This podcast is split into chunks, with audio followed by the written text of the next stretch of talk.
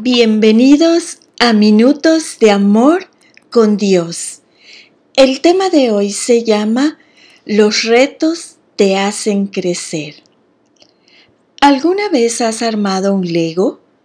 Los Lego vienen con un manual. Cada bolsita trae un instructivo. Y si fallas en un paso, ya no funciona. Y sabes que no quedará como debe de quedar.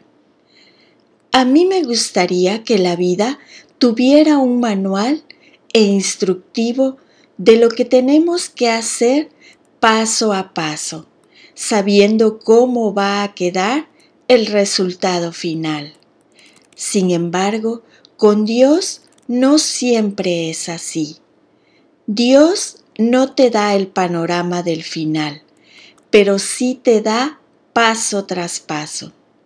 Cuando Dios nos pide dar pasos es porque sabe lo que producirá en su plan y en su voluntad. Jesús, cuando era niño, sabía que cada paso contaba. Aunque él sabía que venía a salvar a la humanidad, no hacía menos ningún paso y obedecía a sus padres terrenales, aun sabiendo que él, como hijo de Dios, sabía más. Sabía que cada paso lo preparaba para el final, la cruz del Calvario.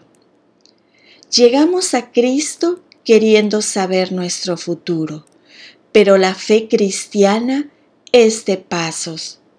¿Por qué Dios no nos da el plan completo desde el inicio? Porque los retos y pasos son los que nos hacen crecer. El mismo Dios encarnado vivió retos que le ayudaban a crecer.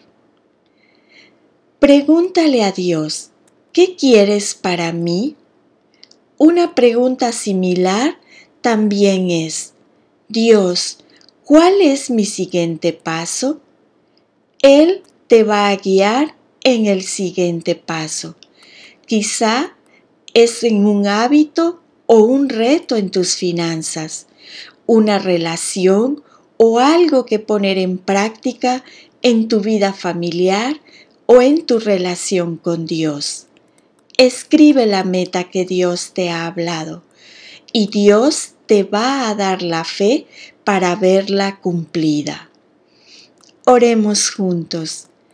Amado Dios, que en cada reto que venga crezca, que nada sea en vano. Quiero crecer para acercarme más a lo que tú quieres que yo sea. Gracias por enseñarme y estar conmigo en cada paso y en cada reto que se presente en mi vida. En el nombre de Jesús. Y la lectura se encuentra en el libro de Isaías 41, versículo 10. Así que no temas, porque yo estoy contigo.